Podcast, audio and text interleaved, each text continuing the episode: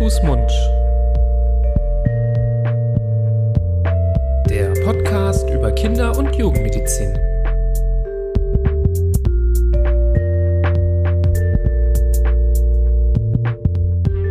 So, ihr Lieben, herzlich willkommen zu einer neuen Folge Hand, Fuß, Mund. Hallo Florian. Hallo Nibras. Hand, Fuß, Mund heißt euch willkommen zu einer neuen spannenden Folge eures hoffentlich Lieblingspodcasts zum Thema Kinder- und Jugendmedizin. Wir, das sind zwei Ärzte aus Düsseldorf, Kinderärzte, um es genauer zu sagen. Was uns also hoffentlich qualifiziert, um hier über Themen der Kinder- und Jugendmedizin zu sprechen. Spannende Themen, die wir für euch immer wieder raussuchen. Heute auch mal wieder mit einem Thema, was sich gewünscht wurde von vielerlei Seiten. Wir haben ja schon gemerkt, ähm, in den letzten Wochen und Monaten Ernährung ist äh, ein ganz heißes Thema. Ähm, da kriegen wir sehr, sehr viele ähm, Rückmeldungen und Rückfragen und äh, Themenvorschläge. Und so wollen wir uns heute mit einem Thema beschäftigen, was ja nicht nur relevant ist für Kinder, auch Erwachsene äh, leiden unter der Erkrankung, ähm, über die wir heute sprechen, nämlich ähm, über die Zöliakie oder anders gesagt die Glutenintoleranz oder Glutenallergie, wie man es in verschiedenen äh, Medien lesen kann. Und das ist eine Erkrankung, die circa ein Prozent der Bevölkerung in Deutschland betrifft und somit bei über 80 Millionen Menschen, ähm, ja, rechnerisch fast eine Million äh, Betroffene in Deutschland. Das ist schon ziemlich viel und gehört äh, durchaus auch von den äh, Erkrankungen, die wir hier besprechen, zu den häufigeren. Ähm, und es ist äh, eine autoimmune Erkrankung, ähm, also auch nochmal was Besonderes, was wir hier nicht die ganze Zeit äh, besprechen. Also eine Erkrankung mit einer ja, Entstehungsgeschichte, die schon auch erklärt werden muss, was wir heute auch gerne machen wollen. Und ähm, ein Thema, das ja, äh, sehr relevant ist in der Kinder- und Jugendmedizin. Florian, bei euch vertragen alle Gluten? Gute Frage. Meines Wissens schon. Ähm, die sind ja jetzt im besten Alter dafür, da auch mal damit aufzufallen, aber haben eigentlich keine Probleme. Die, die Nahrungsmittel, wo Gluten drinnen ist, und darum geht's ja heute, um diese, äh, diesen Überbegriff der Proteine, äh, die da nicht vertragen werden. Das vertragen sie eigentlich äh, relativ komplikationslos, oder was heißt relativ komplikationslos? Sie vertragen es gut und macht jetzt nicht den Anschein, als hätten sie da äh, diese Unverträglichkeit. Wie, wie, du sagst, es ist ja eine Autoimmunerkrankung, wo das eigene Immunsystem so ein bisschen verrückt, spiel, verrückt spielt, ist aber auch eine Unverträglichkeit, also im Sinne fast von einer Allergie gegen dieses Gluten. Also es sind so zwei Komponenten, die da zusammenkommen. Einerseits wird das Gluten nicht vertragen und dann kommt es zu dieser Autoimmunreaktion, wo das Immunsystem gegen eigene Zellen rebelliert und dagegen angeht. Und das macht diese mm, Erkrankung doch einigermaßen komplex, weil es äh, dadurch unterschiedlichste Symptome auch gibt, nicht nur äh, die typischen Bauchprobleme, die man sich vorstellen könnte, wenn man ein Nahrungsmittel nicht verträgt, sondern das hat noch ganz äh, unauffälligere Symptome äh, vorzuweisen. Und andererseits besteht aber die, die Voraussetzung dafür ist ja genetisch bedingt. Also man kann eine genetische Prädisposition, also eine ähm, genetische Veranlagung bei diesen Patienten oder bei den Betroffenen finden, ähm, wodurch dann, wenn es zum Kontakt mit dem Gluten kommt, zu dieser Erkrankung kommt. Also es ist ganz schön, ganz schön komplex. Ja, da hat man auch viel, äh, glaube ich, gelernt in den letzten Jahren, wie das alles funktioniert, ähm, was das natürlich verkompliziert hat von der Erstehungsgeschichte. Wir versuchen das aber heute für euch so ein bisschen auch zusammenzufassen, weil wir natürlich auch den Anspruch haben, die Sachen so zu erklären, dass man es auch vielleicht so ein bisschen mehr an der Wurzel versteht ähm, und deswegen will ich da auch so ein bisschen äh, genauer drauf eingehen und vielleicht können wir auch damit starten, bevor wir äh, auf so einzelne Aspekte, ähm, Symptome eingehen, erstmal zu verstehen, worum es da geht. Ähm, das Hauptproblem ist ja nicht äh, das Gluten selber, sondern es ist das sogenannte Gliadin. Das ist ja eines der Proteine, ähm, woraus das Gluten besteht, also ein ähm, ja, sagen wir mal, Abbauprodukt oder Spaltprodukt vom Gluten, aber natürlich äh, kommt es aus dem Gluten, so wird also auch der Name oder kommt der Name daher. Und ähm, es gibt eine ja, gewisse genetische Prädisposition. Das ist ein Puzzleteil der Diagnose. Also es ist nicht nur darauf basierend, das ist mir ganz wichtig, da komme ich auch gleich nochmal drauf zu. Ähm, aber es gibt trotzdem eine genetische Disposition, dass man nämlich sogenannte HLA-Moleküle in seinem Körper tragen kann, vor allem im Bereich der Darmschleimhaut, die ja dieses Gliadin aufnehmen und dann äh, ja ähm, gegenüber dem Abwehrsystem unserem Körper so präsentieren, als wäre es etwas, das ja bekämpft werden muss. Kannst du vielleicht noch mal erklären, was diese HLA-Moleküle eigentlich sind, dass man das noch ein bisschen genauer versteht, weil ich finde, das ist hier ein bisschen der Schlüssel, um diese Erkrankung zu verstehen. Mhm. Also diese Antigene, um die es da geht, die humanen Leukozytenantigene oder HLA, wie du es auch genannt hast, das ist einerseits, da gibt's auch eine genetische Grundlage dafür. Ähm, also diese, das sind auch, zunächst sind es mal Proteine auf der Oberfläche von Zellen. Und welche Proteine auf der Oberfläche der Zelle da äh, exprimiert werden, also angeboten werden, das ist wiederum genetisch veranlagt. Also jeder Mensch hat in seiner DNA äh, bereits festgeschrieben, welche HLA-Merkmale seine Zellen äh, präsentieren. Und da gibt's jetzt das, äh, da gibt's ja HLA A, B, C. Wir haben das Thema schon mal angerissen äh, im Rahmen der Stammzelltransplantation. Da ist das ein ganz existenzielles Thema, weil nur wenn Patient und Spender in diesen HLA Merkmalen übereinstimmen, dann kommt der Spender in Frage äh, als Stammzelltransplantatgeber und dann können sich diese zwei Systeme ähm, der beiden unterschiedlichen Personen auch äh, gut vertragen. Jetzt geht's bei der Zöliakie nicht um das ganze HLA-System. Da gibt's äh, wie gesagt, mehrere Gene mit mehreren Allelen und Ausprägungen.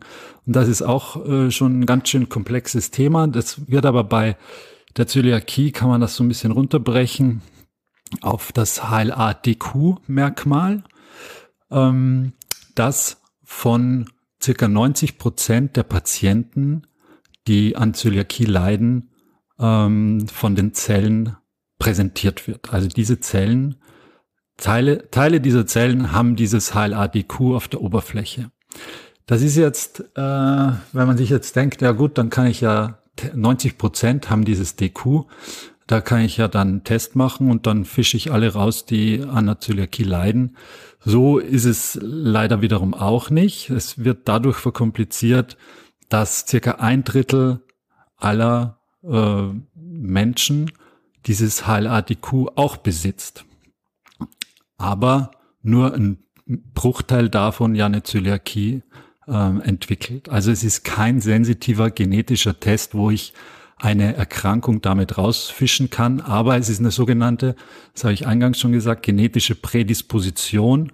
Also wenn man dieses Gen hat, dann hat man ein erhöhtes Risiko, das Gluten oder die unter dem Begriff Gluten zusammengefassten Proteine nicht zu vertragen.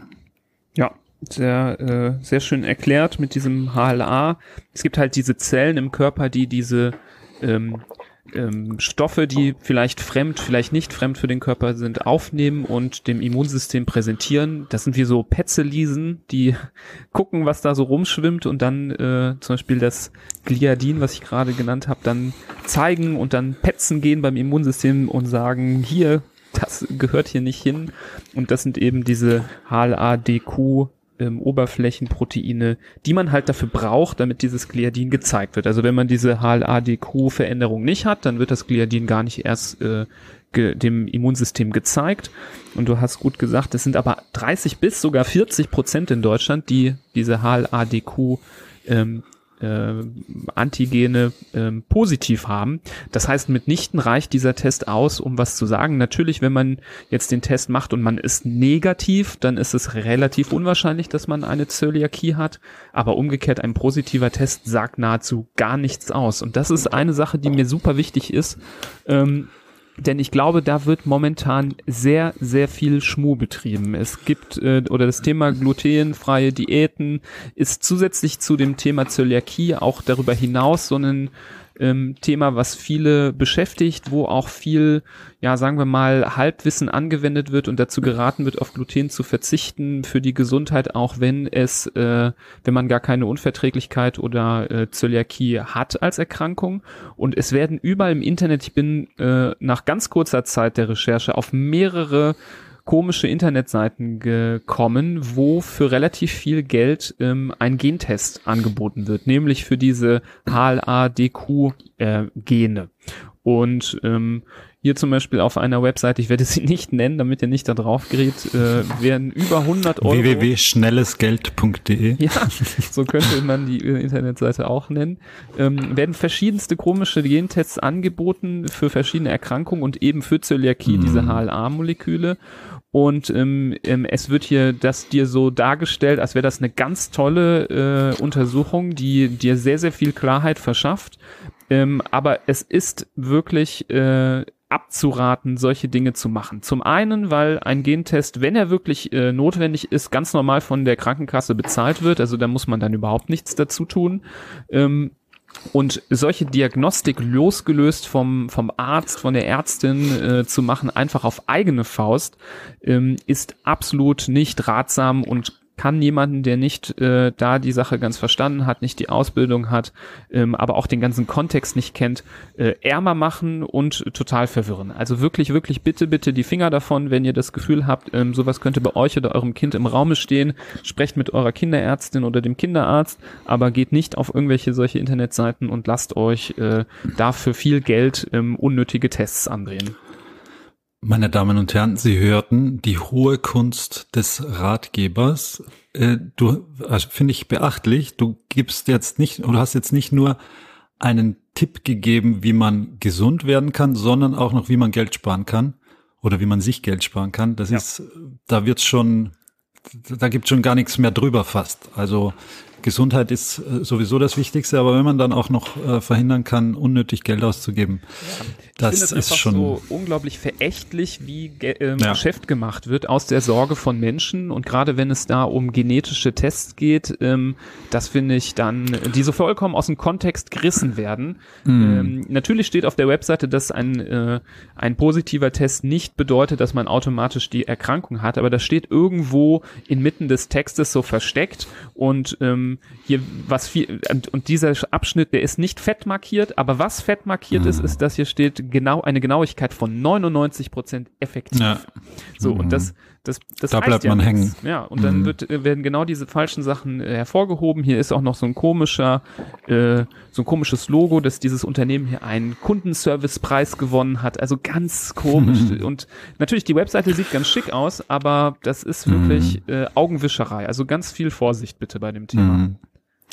Ein relativ äh, guter genetischer Test, den man machen kann, ist, dass man sich mal überlegt, ob es in der Familie jemanden gibt mit, mit einer Zöliakie, weil und wenn man dann selbst auch Probleme hat, wenn man Gluten zu sich nimmt, dann hat man schon deutlich mehr Hinweis dafür, dass es bei einem selbst vielleicht auch diese Erkrankung sein kann.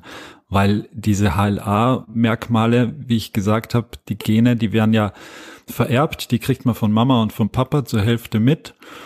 Und wenn es da in der Verwandtschaft schon Zöliakiefälle oder einen Zöliakiefall gibt, dann erhöht sich das Risiko, dass man selbst da, daran äh, erkrankt, schon auf 10 bis 20 Prozent und nicht diese 1 Prozent, die du ganz am Anfang schon genannt hast. Genau. Also und was man Stammbaum aufmalen und gucken, wer ist denn alles betroffen, das ist viel sinnvoller ja. als so ein äh, dubioser genau. Online-Gentest. Genau. Und das, was du genannt hast, ist natürlich, vorhin ist natürlich auch eine ganz wichtige Unterscheidung, diese ins äh, ja fast schon modern gewordene äh, glutenfreie Diäten, wo man sagt, okay, ich, ich esse jetzt kein Gluten mehr, ich esse kein Weißbrot mehr ne, und mir geht's total viel besser plötzlich. Ich muss äh, eine Zöliakie gehabt haben oder haben, weil ich, es macht sich gleich bemerkbar, dass wenn ich diese Lebensmittel mit Gluten weglasse, dass mir dann besser geht. In vielen Fällen hat das aber gar nicht eine zugrunde liegende Zöliakie, als Ursache, sondern ist einfach dann die Nahrungsumstellung, dass man, was weiß ich, weniger Weißbrot isst, äh, wenig, die Kohlenhydrate anders zu sich nimmt, vielleicht bisschen ähm, besseres Essen zu sich nimmt, nicht so prozessiert, sondern ein bisschen äh, auf natürlicher, auf natürlicherem Wege auf den Essenstisch gelangt. Das heißt, dass das einem dann besser geht, geht, ist auch noch keine Diagnose einer Zöliakie und kein klarer Hinweis dafür, sondern es ist, liegt meistens an der, an der Nahrungsumstellung. Nichtsdestotrotz gibt es natürlich eine ganze Menge an Personen, die an einer Zöliakie leiden und die müssen diagnostiziert werden, da muss das erkannt werden. Und wie wir wahrscheinlich heute ganz am Schluss erzählen werden, man kann relativ einfach diese Erkrankung unter Kontrolle bekommen, was das Gute daran ist. Und darum geht's jetzt heute. Lange Rede, kurzer Sinn. Jetzt legen wir dann los. Genau. Ich wollte vielleicht noch auf die äh, Prozesse eingehen, die eben dann passieren, wenn diese Gliadin-Proteine aus dem Gluten dem Körper als, äh, ja, sagen wir mal, bekämpfungswürdig ähm, präsentiert werden, ähm, damit man eben versteht, was dann überhaupt die Symptome auslöst. Du hast es schon gesagt, es entsteht eine ähm, Reaktion des Körpers auf verschiedenen Ebenen, teils autoimmun, teils auch so ein bisschen allergisch, aber vor allem die autoimmune Komponente steht da sehr im Vordergrund und ähm, vor allem ähm, das Bilden von Antikörpern gegen körpereigene, vor allem gegen Dünndarm, Schleimhaut, äh, ähm, eigene ähm, Moleküle äh, steht im Vordergrund. Also ihr habt auch schon mal wahrscheinlich gehört, da kommen wir gleich zu, dass man so Antikörper im Blut messen kann. Der Körper, wenn er dann mit diesem Gliadin äh, ähm, in konfrontiert wird, macht dann Antikörper, die leider dann im Dünndarm ähm, die Schleimhaut angreifen und die ähm, Dünndarmschleimhaut kaputt machen können. Ähm, das kann zum einen über diese Antikörper passieren, das kann aber auch zum Beispiel durch Immunzellen selber passieren, die anrücken und äh, dort ähm, dafür sorgen, dass die Schleimhaut sich entzündet. Und diese ähm, weißen Blutkörperchen, diese Lymphozyten, die dann da auch manchmal angeregt werden, die können so Zytokine, nennt man das, ausschütten, die dann richtige ja, Zersetzungen der Dünndarmschleimhaut selber auch äh, durch solche Enzyme bewirken können. Also nicht nur die Antikörper, sondern auch diese Zellen selber setzen dann da an. In der Summe, das müsst ihr euch natürlich jetzt nicht alles merken, aber so vielleicht für den oder diejenige, den es interessiert. Ähm, in der Summe führt das aber dazu, dass die Schleimhaut im Bereich vor allem des Dünndarmes ähm, kaputt geht. Die Dünndarmschleimhaut ist sowas sehr, sehr zartes, feines, wo auf den Zellen solche sogenannten Zotten sitzen sitzen. Das sind so wie so kleine Schleimhautärmchen, die dafür da sind, die Oberfläche zu vergrößern, die dafür da sind, Nährstoffe aufzunehmen. Die werden dann zerstört. Die Zellen werden immer ähm, ja, stumpfer, flacher, ähm, äh, weniger zart. Ähm, ja, das, also man kann sich das richtig vorstellen, wie als würde man da mit so einer Kratzbürste oder mit so einem Schmirgelpapier über die Zellen drüber gehen, die so richtig abreiben, dass die kaputt sind. Also so stelle ich mir das immer vor, als wären die einmal richtig abgeschmirgelt worden. Und dann kann man sich auch gut vorstellen, dass die Aufnahme von Nährstoffen nicht mehr gut funktioniert, dass das Schmerzen verursacht und ähm, verschiedene andere Probleme, zu denen wir dann gleich kommen werden. Und das, was das alles auslöst, also sehr schön beschrieben, muss ich sagen, wie aus dem Lehrbuch, ähm, das, was das alles auslöst, sind eben diese Proteine, das Gliadin, das ist dieses Protein im Weizen. Gluten ist der Überbegriff über all diese Proteine in den unterschiedlichsten Getreidesorten. Und warum, wo gibt's überhaupt Gluten äh, und Gliadin und wozu? Man, mm, der, der dafür verantwortlich ist, dass das in unser Essen kommt, ist der Bäcker, ähm, weil der streut das ins Brot oder in den Teig fürs Brot. Ähm, oder auch in die, in die Nudeln kommt das rein, wenn die aus dementsprechend dem Getreide sind. Und das dient dazu, dass das Ganze, dass der Teig ein gewisses Gerüst ähm, behält und dass es nicht so ein, so ein Fladenbrot wird, sondern ein richtiger Brotleib, der aufgeht und dann auch seine Form behält und nicht wieder zusammensackt und äh, Pfannkuchen wird. Und dafür ist das Gluten notwendig. Und das Gluten ist ein Klebeprotein, also das verklebt die, die Strukturen im Brot und hält dann auch die Gase im Brot. Also besser gesagt, das Kohlendioxid wird da drin dann gehalten und der, der Brotleib hat dann gewisses Volumen, das er auch behält. Und ähm, dass dieses Gluten oder diese Proteine sind nicht nur im, im Weizen drin, sondern das gibt's in mehreren Getreidesorten. Die sollte man vielleicht auch einmal nennen, damit man die, die einzelnen Sorten auch gehört hat, weil man ja auch, wenn man sich, äh, wenn man Gluten vermeiden will, dann natürlich Ausschau halten muss, was in den Lebensmitteln drin ist. Also viel Gluten ist im Weizen, im Dinkel auch, im Hartweizen dann gibt's noch so ein bisschen unbekanntere Sorten wie äh, Einkorn und Emma und die kenne ich ehrlich gesagt jetzt aus meinem Nahrungsrepertoire nicht so, wo nicht ganz so viel Gluten drinnen ist, aber doch auch etwas ist Roggen, Hafer und Gerste. Also in diesen gängigen Getreidesorten ist das alles drinnen. Und wo kein Gluten drinnen ist, also die Alternativen, wenn man sich glutenfrei ernähren will oder muss, das wäre dann Hirse, Mais, Reis oder dann diese, wie, wie nennt man das heutzutage, Pseudo-Getreidearten, Quinoa, Buchweizen und Amaranth. Da ist nichts drinnen. Und wo ganz viel Gluten drinnen ist und eigentlich äh, außer Gluten fast gar nichts, ist Seitan. Dieses klebrige, ähm, wie nennt man das noch? Getreidefleisch. Also ist eine, ist eine vegane, ähm, ein veganes Nahrungsmittel. Ich finde es ehrlich gesagt ganz lecker. Aber da ist ganz viel Gluten drinnen. Mhm, genau. Ja, sehr schön. Da hast du schon die wichtigsten äh, äh, Bösewichte und äh, Good Guys aufgezählt, wenn man eine Zöliakie hat. Ähm, das ist natürlich, äh, das wollen wir jetzt nicht vorweggreifen, aber gerade der Schlüssel zur Therapie. Ähm, kommen wir vielleicht noch mal einmal zur Diagnostik. Ähm, wenn man jetzt äh, ein Kind hat, wo man das ähm, vermutet, dann sind natürlich erstmal die Symptome wichtig, die man überhaupt dann merken kann, ähm, die einem überhaupt die Idee geben, dass das Kind vielleicht ähm, eine solche Erkrankung haben könnte. Und man kann diese Symptome ganz gut unterteilen in die Symptome, die den Magen-Darm-Trakt äh, betreffen und die Symptome, die eben außerhalb des Magen-Darm-Trakts stattfinden, aber trotzdem sehr relevant sind. Magen-Darm-Trakt würde ich aber erstmal mit anfangen, ähm, weil natürlich dort die Erkrankung äh, maßgeblich stattfindet. Das ist also quasi so die primären Folgen durch die äh, durch den äh, Niedergang der Dünndarmschleimhaut. Ähm, das kann man sich gut vorstellen. Das sind Bauchschmerzen, das sind Durchfälle, ähm, das kann auch mal Übelkeit und Erbrechen oder Appetitlosigkeit sein. Der Bauch von den Kindern ist häufig sehr stark gebläht.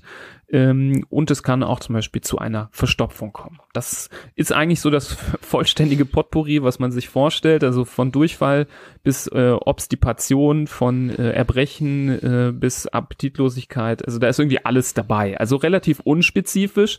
Das heißt, nicht jedes Kind, was äh, Bauchschmerzen hat oder was man geblähten Bauch hat, muss das unbedingt haben.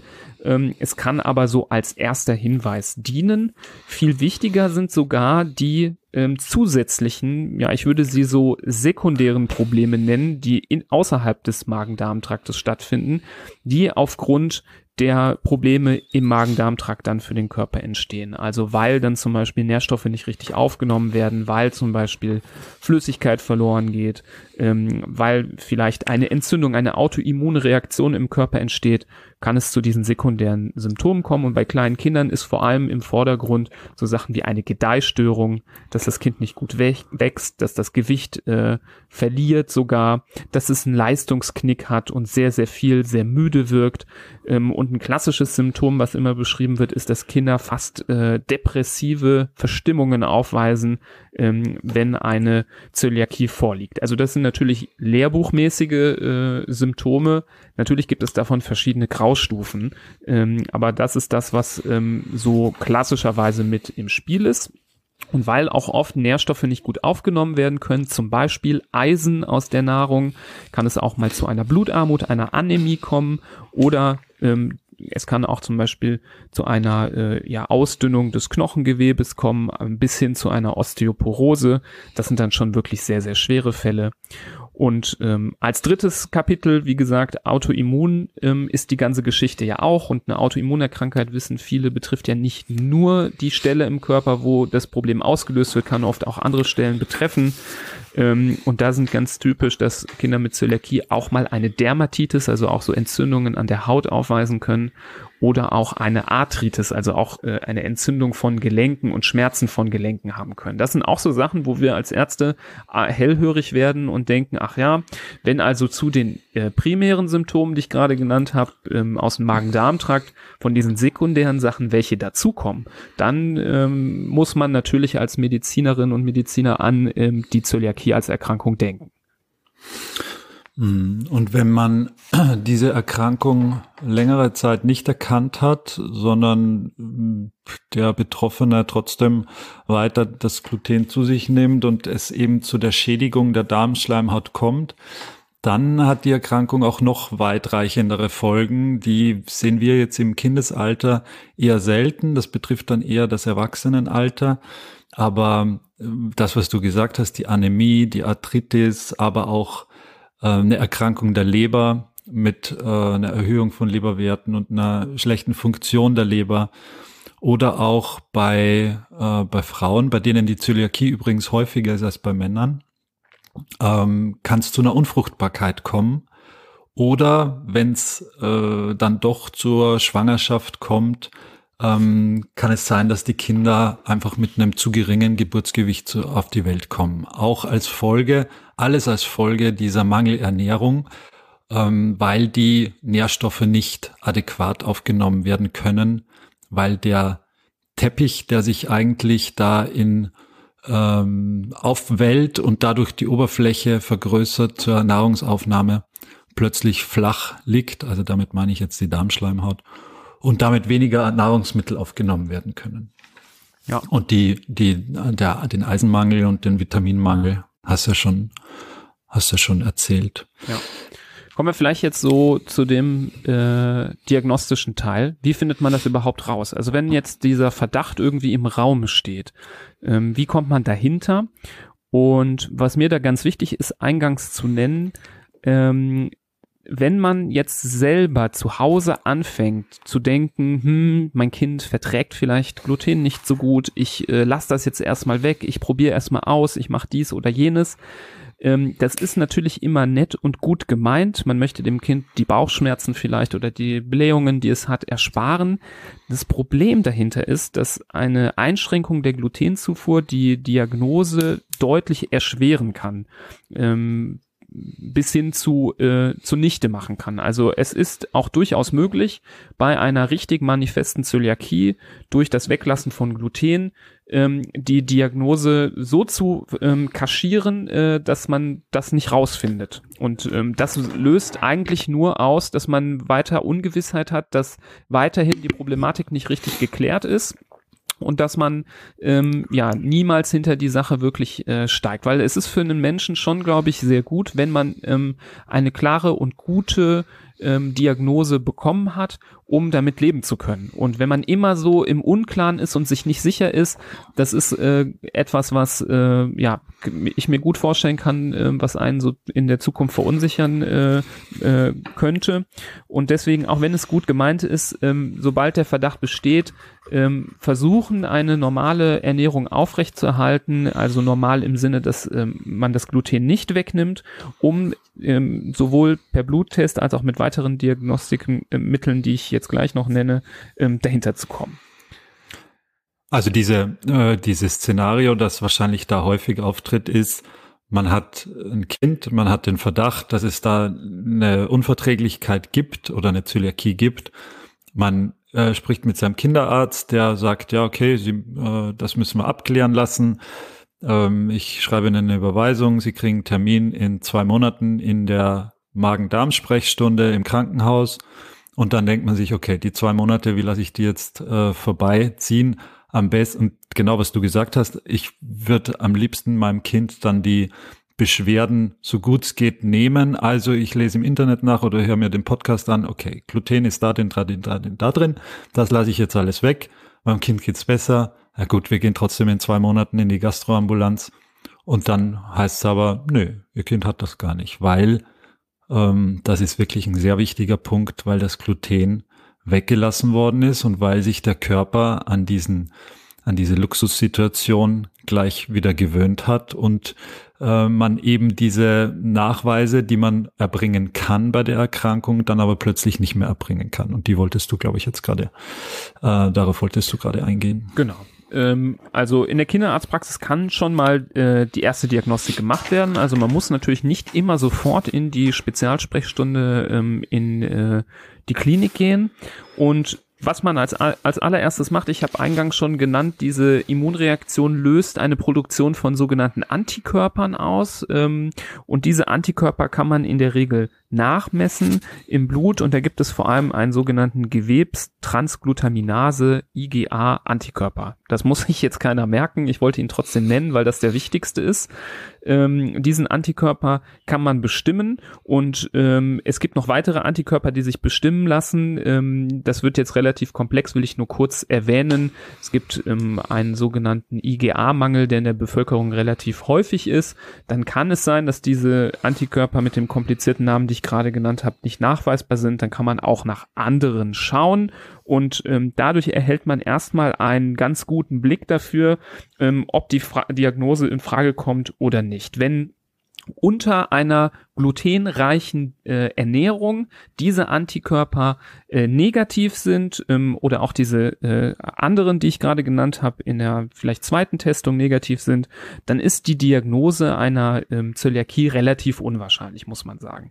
Wenn jetzt aber vorher, wie du eben gesagt hast, das schon seit einigen Wochen ausgelassen wurde, weil man selber gedacht hat, hm, äh, das könnte ja sein, ich probiere das mal aus und dann lassen wir noch Blut abnehmen, dann kann durchaus auch bei einer richtigen Erkrankung äh, dieser Antikörperspiegel unauffällig sein. Das heißt, ähm, es ist äh, sehr, sehr wichtig, dass diese Testung gemacht wird unter einer glutenreichen Diät. Es gibt sogar die Möglichkeit, das ist aber für die Kinder sehr unangenehm, wenn man halt eine lange äh, Episode äh, das weggelassen hat, vorher eine sogenannte Provokation zu machen. Das heißt, über kürzere Zeit relativ viel von dem Gluten zu geben. Das kann aber auch gerade, wenn es ähm, äh, diese Zöliakie ist, echt viele blöde Symptome machen, wenn man das dann noch so boostert. Deswegen ähm, würde ich davon jetzt eher abraten, sondern beim Kinderarzt kriegt man ja dann doch relativ schnell einen Termin und ähm, kann diese Blutabnahme machen. Und bis dahin sollte man zumindest äh, da die, ähm, die Füße stillhalten und die Ernährung noch nicht umstellen. Aber auch danach, wenn wirklich dann es notwendig sein könnte, eine äh, weitere Untersuchung zu machen, ähm, sollte man ähm, bis zu dem Termin, der dann folgt, der da meist in der Klinik stattfindet, dann äh, das Gluten äh, weitergeben. Ähm, die nächste Diagnose, äh, Diagnosemöglichkeit wäre nämlich eine Magen- und Darmspiegelung, ähm, die äh, sehr, sehr wichtig ist, um die Diagnose zu stellen. War ganz viele Jahre der absolute Goldstandard, um die Diagnose zu sichern. Das gilt bis heute noch in vielen Kreisen, dass man das machen muss. Es gibt Ausnahmen heutzutage schon auch so Kriterien, dass in gewissen Konstellationen man das vielleicht auch mal weglassen kann, aber in den allermeisten Fällen ist es wirklich notwendig.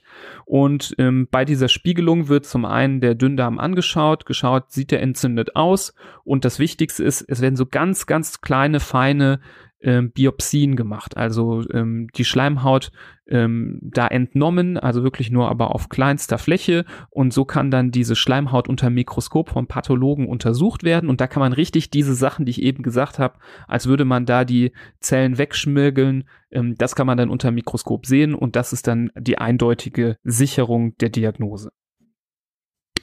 Genau, du hast äh, gesagt, die nächste Möglichkeit wäre dann die Biopsie, aber die, also dieses Zwei-Stufen-Schema, das du jetzt genannt hast, ist äh, der, der Goldstandard, da geht, das geht nicht ohne Biopsie. Man kann jetzt nicht nur Blut abnehmen und sagen, okay, die Antikörper sind erhöht, jetzt habe ich meine Diagnose, sondern wenn die erhöht sind, ähm, dann muss auch eine Biopsie folgen. Ja, ich, ich habe das nur erwähnt, weil ich äh, ein paar Artikel gelesen habe, wo die, der ein oder andere Gastroenterologe oder Gastroenterologin, so nennt man ja die ähm, Kinderärzte, die da spezialisiert sind auf dem Bereich, schon auch äh, sagen, dass wenn diese genetische äh, Prädisposition vorliegt, wenn diese äh, Transglutaminase IgA-Antikörper sehr stark erhöht sind, also über das Zehnfache und wenn sich es auch noch bessert, wenn man es dann nach diesen Untersuchungen Untersuchungen dann weglässt und auch diese Antikörperspiegel dann auch wieder runtergehen, dass es zukünftig vielleicht denkbar wäre, auf äh, Biopsien zu verzichten. Ähm, das ist aber, das wird sehr, sehr heiß diskutiert. Und ich würde mir da jetzt nicht zutrauen, irgendeine Empfehlung zu geben, wer da mehr Recht hat, weil ich auch jetzt kein Kindergastroenterologe bin. Ich denke, da sollte man dann mit denjenigen, die einen betreuen, äh, sprechen und auf deren Urteil auch vertrauen. Und wie gesagt, ich würde mein Kind auch natürlich dieser Biopsie unterziehen, weil es eine kleine Untersuchung ist bei einem Kind, was jetzt äh, kurz ein wenig schlafen gelegt wird und dann hat man die Diagnose absolut sicher. Also das ist schon eine super Untersuchung. Ähm, ich habe es nur genannt, damit nicht jemand sagt, äh, es gibt ja Artikel, wo es anders steht, ähm, weil das wird schon diskutiert auch. Mm, ja, alles klar. Das macht, macht natürlich auch Sinn und wird auch in Zukunft sicherlich ähm, so weit kommen, dass man da die Diagnostik möglicherweise abspeckt. Und vielleicht findet man auch noch äh, andere genetische Faktoren, die, wenn die dann zusammenkommen, äh, dann kann man sich das Ganze sparen. Aber das ist Zukunftsmusik, da brauchen wir jetzt, glaube ich, nicht drüber spekulieren. Wo man auch nicht drüber spekulieren braucht, ist, äh, wie man die Erkrankung äh, besiegt oder wegkriegt. Ähm, das ist eine eine der wenigen Erkrankungen, wo keine Medikamente notwendig sind, wo es keine Pillen zum Schlucken gibt ähm, oder Infusionen notwendig sind, damit das wieder, ähm, damit das unter Kontrolle kommt, sondern, dass wir haben es zwischendurch schon mehrfach erwähnt, der Weg zur Heilung ist die glutenfreie Diät. Das heißt, all die äh, Getreidesorten, die ich vorhin genannt habe, ähm, weglassen, möglichst komplett und ganz strikt. Das ist nicht einfach. Heutzutage muss man sich die Beipackzettel hätte ich fast gesagt, also die Zusammensetzungen der Lebensmittel schon sehr genau durchlesen, um da äh, herauszufinden, ob da eine Spur Gluten drinnen sein könnte. Das ist äh, durchaus schwierig. Aber so weit muss man sich damit auseinandersetzen mit seiner, mit seinen Nahrungsmitteln oder mit den Nahrungsmitteln, dass man seinem Kind vorsetzt. Und wenn man das schafft, dass man die, diese Diät dann glutenfrei gestaltet, dann bessern sich auch die Symptome, die wir hier aufgezählt haben, relativ schnell und gut äh, bilden die sich zurück und man kann eigentlich ein ganz normales Leben führen, außer dass man halt kein Gluten zu sich nimmt. Und wie auf kleinste Mengen da dann doch reagiert wird, ist ganz unterschiedlich. Da gibt's äh, Personen, die merken die minimalsten Mengen an Gluten schon und dann geht's wieder los, wenn da Nahrungsmittel genommen, zu sich genommen wurde, wo dann doch äh, kleine Mengen drinnen waren und andere vertragen wiederum so kleinste Mengen dann doch relativ problemlos.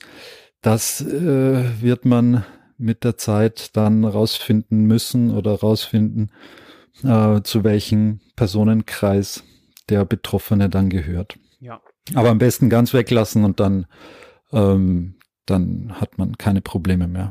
Genau. Äh, man muss sagen, heutzutage ist ja es ein bisschen bisschen leichter geworden, glaube ich, sich glutenfrei zu ernähren. Ähm, man sieht in den Supermärkten äh, immer mehr äh, Regale mit glutenfreien äh, mm, Lebensmitteln. Ja. Ich glaube, das war früher schwieriger, da dran zu kommen. Auch äh, ja, ist momentan nicht das Thema, aber wenn es wieder hoffentlich losgeht in Restaurants, äh, stellt man sich immer mehr darauf ein, ähm, dass man solche ähm, Wünsche berücksichtigt, da es ja auch jetzt auch zunehmend Leute gibt, die vegetarisch oder sich vegan ernähren. So äh, rüstet man sich dann für verschiedenste ähm, ja, äh, Ernährungsformen, die äh, Berücksichtigung äh, benötigen.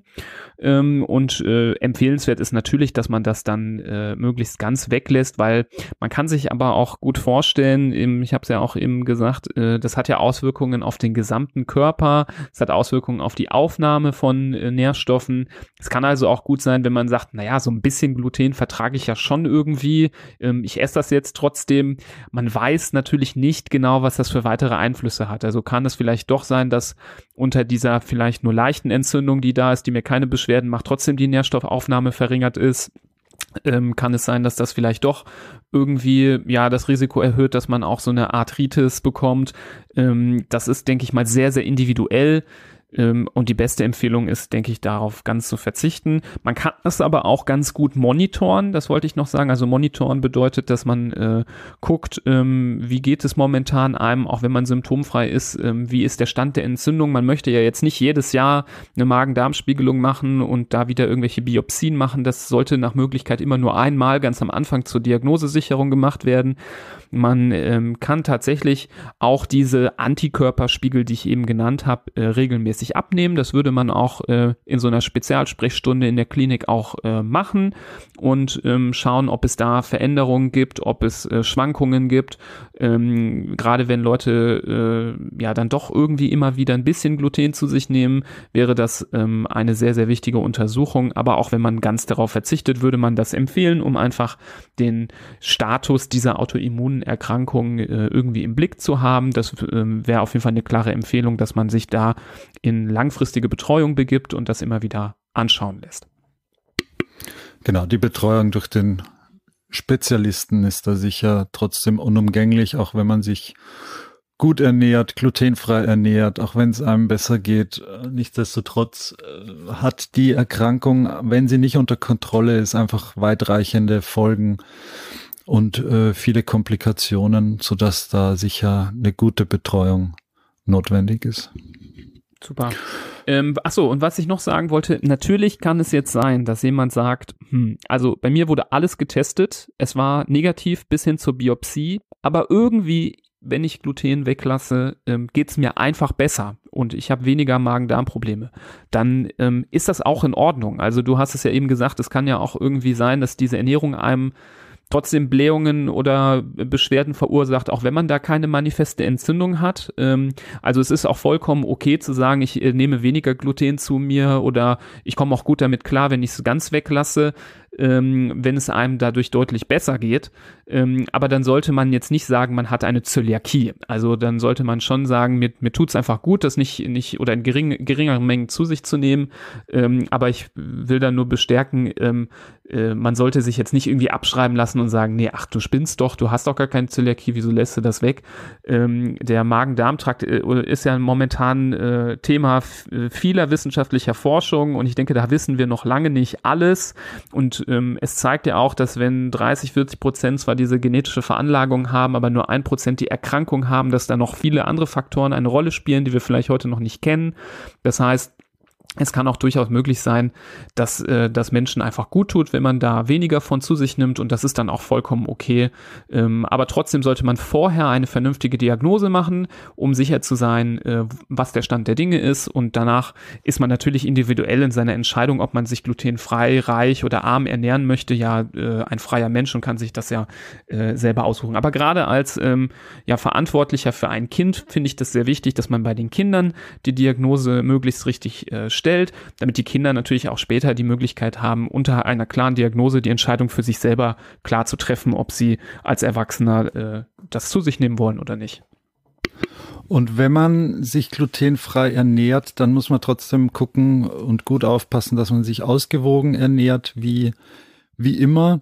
Aber in diesem Fall muss man schon auch darauf achten, dass man genug Kalzium zu sich nimmt, dass man Vitamin B1, Vitamin B2 zu sich nimmt, ähm, weil das in der glutenfreien Diät etwas äh, zu kurz kommen könnte sonst. Also da sich schon auch mit dem Thema beschäftigen, nicht einfach nur sagen, ja, ich esse jetzt gar kein Getreide mehr und den Rest lasse ich gleich.